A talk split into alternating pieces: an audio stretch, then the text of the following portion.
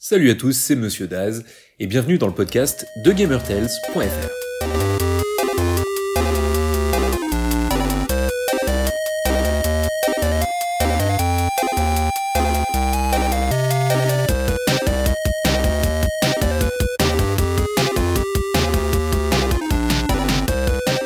Et aujourd'hui, on va parler de GTA 4, le premier épisode à être sorti sur la génération Xbox 360 PS3. Donc pour rappel, la Xbox 360 était sortie en 2005 à 299 balles et la PS3 en 2007 à 600 balles. Ouais, ça faisait mal à l'époque. Du coup, on peut dire que la next gen de l'époque euh, a été lancée en 2005. Et donc on était à l'époque toujours dans une ère où seul Rockstar maîtrisait le genre du GTA-like. Le travail sur GTA 4 commence en 2004, mais le jeu pour le coup ne sort qu'en 2008. C'est le premier GTA Next Gen et il laisse donc une avance assez colossale à la concurrence, notamment à Volition, les créateurs de Red Faction, pour le coup qui sortent en, en 2006, Saints Row. Saints c'était un clone de, de GTA et c'était le premier concurrent sérieux à GTA. Cela dit, c'était complètement une copie de GTA, mais en un petit peu moins bien parce que le système de mission était un peu un peu branlant euh, dans le sens où on devait faire plein de petites missions répétitives comme euh, la fraude à l'assurance, etc.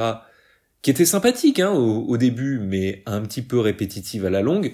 Tout ça pour accumuler du respect et débloquer les missions principales. So long as word gets out that the Saints is on the roll, I don't give a damn how you do it. You feel me? Bref, c'était un jeu qui faisait vachement dans la provoque, qui essayait complètement de singer euh, les GTA de l'époque, hein, qui étaient sortis sur PS2, Xbox, euh, PC. Et euh, du coup, ça fait vraiment pas dans la finesse, quoi. C'est des gangsters, il y a de la drogue, il y a des prostituées. C'est quelque chose d'assez caricatural qui voulait complètement, je l'ai déjà dit, mais euh, singer GTA. Et alors, GTA, même s'il prend un temps fou à se développer, il finit par être annoncé, et là, on se rend compte qu'il prend le contre-pied total de Saints Row, qui s'était glissé sur son créneau. Euh, le 4 est super sérieux, photoréaliste, crédible, et pour la première fois, il allait être bien écrit et super profond. Life is complicated. I killed people, smuggled people, sold people. Perhaps here things will be different. Bon et alors, moi à l'époque, euh, la 360 me faisait pas du tout envie. Parce que euh, c'était l'époque où les consoles commençaient à devenir des PC, en fait. La PS2, la hum, GameCube, c'était des consoles qui étaient sur des architectures qui étaient très différentes euh, du, PC, des ordinateurs qu'on avait à l'époque. Et euh, la Xbox, la première Xbox est arrivée. Je rappelle que c'est quand même la console de Microsoft, Microsoft qui est derrière Windows. Euh, et la, la Xbox, c'était vraiment la première console qui se rapprochait de l'architecture du PC. C'est la première console qui avait un disque dur intégré, donc on n'avait pas besoin d'acheter de carte mémoire, etc. On pouvait sauvegarder sur le disque dur. On pouvait aussi mettre sa musique sur les disques durs.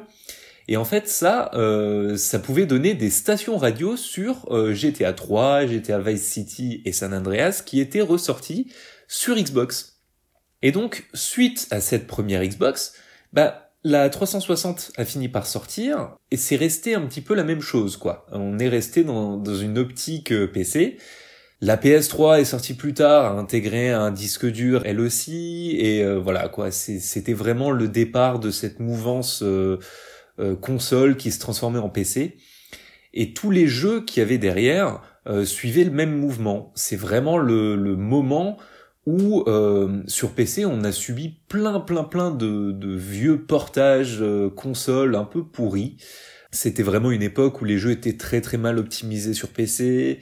Euh, on se retrouvait avec des jeux qui étaient très fréquemment complètement consolisés, avec des interfaces vraiment prévu pour la console, pas du tout pour le PC, etc., etc. Donc oui, c'était euh, c'était une époque euh, où les consoles et les PC se rejoignaient et le problème c'est que moi à l'époque j'avais un, très très très bon PC. Du coup, j'étais pas du tout attiré par cette nouvelle génération. C'est GTA par la suite qui, qui m'a fait craquer pour une 360 en 2008, date de sortie de GTA 4, parce que euh, parce que bah, ce GTA 4 à l'époque n'est sorti que sur PlayStation 3 et Xbox 360, et ce n'est que plus tard qu'il est arrivé sur euh, sur PC avec une version qui était complètement calamiteuse, euh, truffée de bugs, très très mal optimisée, le jeu ramait sur euh, sur des bécanes très très puissantes. Et en fait, c'était un des, premiers jeux à être réellement optimisé pour les processeurs. Je veux pas dire de bêtises, mais je crois que c'était pour les premiers quad-core à l'époque. Ou les dual-core, je me rappelle plus. Honnêtement, ça fait un moment. Et donc moi j'étais un, un, grand fan de la série GTA depuis euh, bah, depuis le premier épisode sur PS1 en fait. Et j'avais pas eu de nouvel épisode à me mettre sous la dent depuis GTA San Andreas. Et GTA San Andreas déjà c'est un jeu qui m'avait euh, qui m'avait laissé des souvenirs assez fantastiques parce que euh, ce qu'il faut savoir c'est que ça se situe euh, aux alentours de Los Angeles et aux alentours de Los Angeles eh ben il y a des magnifiques étendues euh, de, désert. Et moi, le désert américain, c'est quelque chose que je trouve fantastique. Et ça a beau être un petit peu cliché, mon rêve, c'est quand même la route 66. Et donc, sur GTA San Andreas, je m'amusais à piquer l'équivalent du jeu des Davidson et de me taper euh, un petit peu des routes euh, désertiques euh, que je trouvais assez jolies sur fond de Motorhead et autres et autres groupes un peu métal jusqu'au moment où ça me frappe je me dis putain, je me fais la route 66. Je suis sur la route 66 là dans GTA certes, mais je suis sur la route 66 en Harley sur fond de. Cela dit, j'écoutais quoi à l'époque? Ouais, c'était ça devait être Motorhead et waouh, wow, ça m'a ça m'a scié quoi. Vraiment ça m'a scié. C'était euh, c'était assez génial. Et du coup, c'est une série qui m'a comme ça laissé des, des souvenirs assez euh, assez fantastiques. Et du coup, quand GTA 4 a été annoncé, été euh, super impatient de mettre la main dessus, quoi. Vraiment impatient. Et du coup, à sa sortie, je lisais un peu toute la presse sur ce GTA 4, je regardais plein, plein, plein de vidéos, euh, dont les, les fameux euh, Gaming Live de jeuxvideo.com à l'époque, avec Franck et, et Rival. Du coup, je savais très exactement à quoi m'attendre. Un GTA beaucoup plus sérieux. Mais ce que j'ai découvert au final quand j'ai eu le jeu, bah, c'est carrément l'anti-GTA. Jusqu'à présent, GTA, ça avait toujours été une caricature. On y caricaturait l'Amérique, mais aussi des œuvres de cinéma. Dans le GTA 3, il y avait pas mal de euh, les affranchis. Euh, GTA Vice City, c'est une caricature complète, une reprise complète de euh, Scarface, mais vraiment jusqu'à la maison de Tony Montana. Tout est là. Mais c'était aussi une caricature du jeu vidéo, de, de leur violence, de leurs limites. Et GTA 4, pour le coup, a vraiment marqué la rupture. À partir de cet épisode-là, on est beaucoup moins dans la caricature et on est beaucoup plus dans la critique. GTA 4, c'est le premier épisode dans lequel on n'incarne pas un Américain, d'abord. Alors dit comme ça, ça n'a l'air de rien, mais ça a son importance quand même dans une série qui caricaturait l'Amérique jusque-là. Ici, on a un immigré serbe, Nico, qui arrive illégalement à Liberty City, donc l'équivalent de New York dans le monde de GTA, par bateau. C'est un immigré qui a fait la guerre serbe, qui a été traumatisé et trahi, et puis qui a fini par tomber dans la criminalité après coup. Donc là, il arrive à Liberty City pour y rejoindre son cousin Roman et faire fortune aux États-Unis, vive le rêve américain quoi. Welcome to America! Bravo, Barazzaru! Come in, come in! This is the mansion? The mansion is coming, cousin. That's the dream. What do you mean? We're going to the top, Nico. Soon, even you will forget about the old country. Ce GTA est toujours aussi violent que ses aînés, mais ce coup-ci, jamais gratuitement. Tout sert un propos. L'onomastique aussi est très intéressante ici. Ça mérite qu'on s'y attarde 5 minutes. Nico Bellic, par exemple. Nike, c'est la déesse grecque de la victoire. Donc les noms Nico, Nicolas, etc. en sont des dérivés. Bellic, c'est vachement proche de belli, le génitif singulier de bellum, qui signifie la guerre en latin. Nico Bellic, c'est littéralement celui qui gagne la guerre.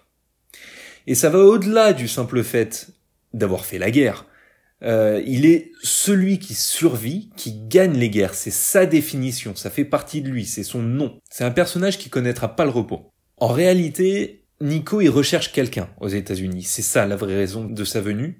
Il recherche le mec qui l'a trahi en Serbie et qui a provoqué un bain de sang, qui a provoqué la mort de ses frères d'armes.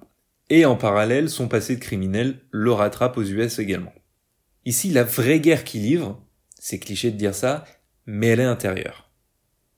Le moment le plus marquant du jeu, pour moi, c'est le moment où on retrouve le fameux traître. C'est l'aboutissement d'années de traque. C'est le moment où, où Nico touche du doigt le but de sa vie, en fait.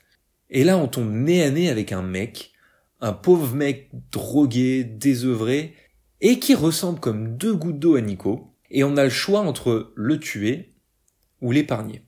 Et quoi qu'on fasse, bah, ce qui s'ensuit, c'est un silence. Un long silence. Nico ne veut plus parler. Ça aussi, c'est un petit peu cliché de dire ça, mais c'est un silence qui en dit long.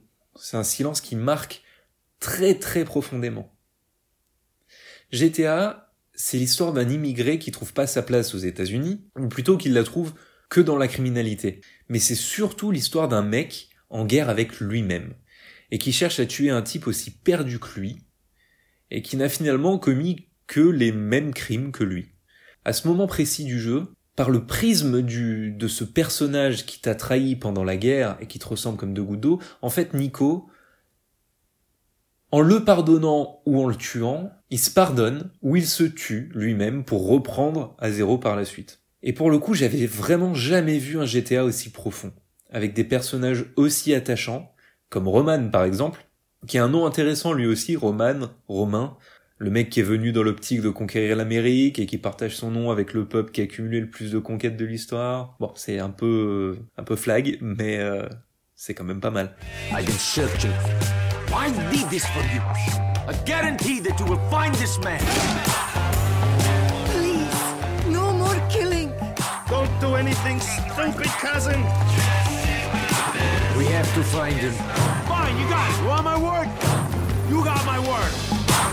Donc là, on a en fond une critique des États-Unis modernes, avec un rêve américain bouché par le capitalisme même qui devait en être la source. On a les États-Unis racistes, violents, on a cette immigration étouffée qui cherche, comme Roman, à construire quelque chose, mais qui se retrouve aspirée par la criminalité. Mais la vraie histoire, c'est celle de Nico. Et cette histoire, elle est d'une profondeur jamais vue dans un GTA, mais qui était aussi très très rare dans le jeu vidéo au global à l'époque. C'est une histoire qui, qui préfigure un petit peu de ce que va devenir plus tard Red Dead, la série des Red Dead, euh, donc Redemption euh, et Redemption 2, hein, pas, pas Revolver. Puis après, bah, GTA 5 est retombé dans l'adolescence, la bêtise crasse et la caricature beaucoup trop grossière, mais bon. Alors ok, le gameplay était un peu flottant, les innovations elles étaient encore un petit peu fraîches. Euh, par exemple, c'était la première fois qu'on voyait euh, une physique comme ça. Euh, c'est-à-dire que on se prenait un mur, euh, notre personnage il pouvait tomber. Enfin, il y avait vraiment des animations qui étaient qui étaient réalistes. La physique des, des voitures était réaliste. on était vraiment dans une optique bah de, de, de, de photoréalisme hein, presque dans ce jeu. Mais ça rendait le jeu un petit peu monotone, c'est vrai.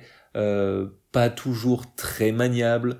On avait un nouveau système de gunfight où on pouvait se cacher derrière les murs, sortir de couvert pour aligner ses victimes, comme ça se faisait dans à peu près tous les jeux depuis Gears of War. Enfin, tout était un peu perfectible. Euh, le téléphone portable qu'on avait pour la toute première fois, il était un petit peu pénible parce que on pouvait euh, se lier d'amitié avec des personnages dans le jeu, sauf que ces personnages, ils avaient tendance à nous appeler à peu près toutes les cinq minutes pour nous proposer des sorties dans un pub, pour jouer aux fléchettes, etc. Enfin, c'était blindé de très très très bonnes idées qui allaient être peaufinées euh, plus tard dans, euh, dans Red Dead et dans GTA V, mais tout était encore un petit peu grossier, un petit peu gros, mais malgré tout, l'histoire que raconte ce jeu, elle est absolument inratable. Moi, elle m'a marqué vraiment profondément, et elle vaut euh, vraiment toutes ces petites déconvenues de gameplay, etc. Si le jeu vous avait fait chier à l'époque, mais que vous avez entre-temps aimé les Red Dead, il faut impérativement redonner sa chance à ce GTA 4. Et si par contre, bah, vous pensez encore que GTA, c'est le jeu violent, bas du front, pour ados, on écrase les putes, euh, machin, bah c'est le bon épisode à tester pour changer d'avis. Vraiment. Donc voilà, c'est pas l'épisode auquel je prends le plus de plaisir à rejouer, mais c'est le seul qui m'a laissé ce, ce souvenir indélébile, quoi. C'est vraiment vraiment un jeu à tester. Et c'est ainsi que se termine ce nouvel épisode, cette nouvelle tale de gamertales.fr. Je vous remercie de l'avoir écouté. Encore une fois, merci de tous vos commentaires. Ça fait vraiment, vraiment plaisir. Je suis parfaitement conscient que le podcast n'est pas du tout parfait. Il n'a pas du tout euh, tout ce que je veux y intégrer. Euh, je voudrais l'étoffer, vraiment. Mais euh, bon bah tout ne peut pas être parfait du premier coup. Je vais pas essayer de faire un truc gigantesque que j'aurais du mal à, à, gérer en fait. Donc je pars du bas de l'échelle et puis j'essaie de construire au fur et à mesure. Voilà. du coup bah merci beaucoup et puis bah à la semaine prochaine.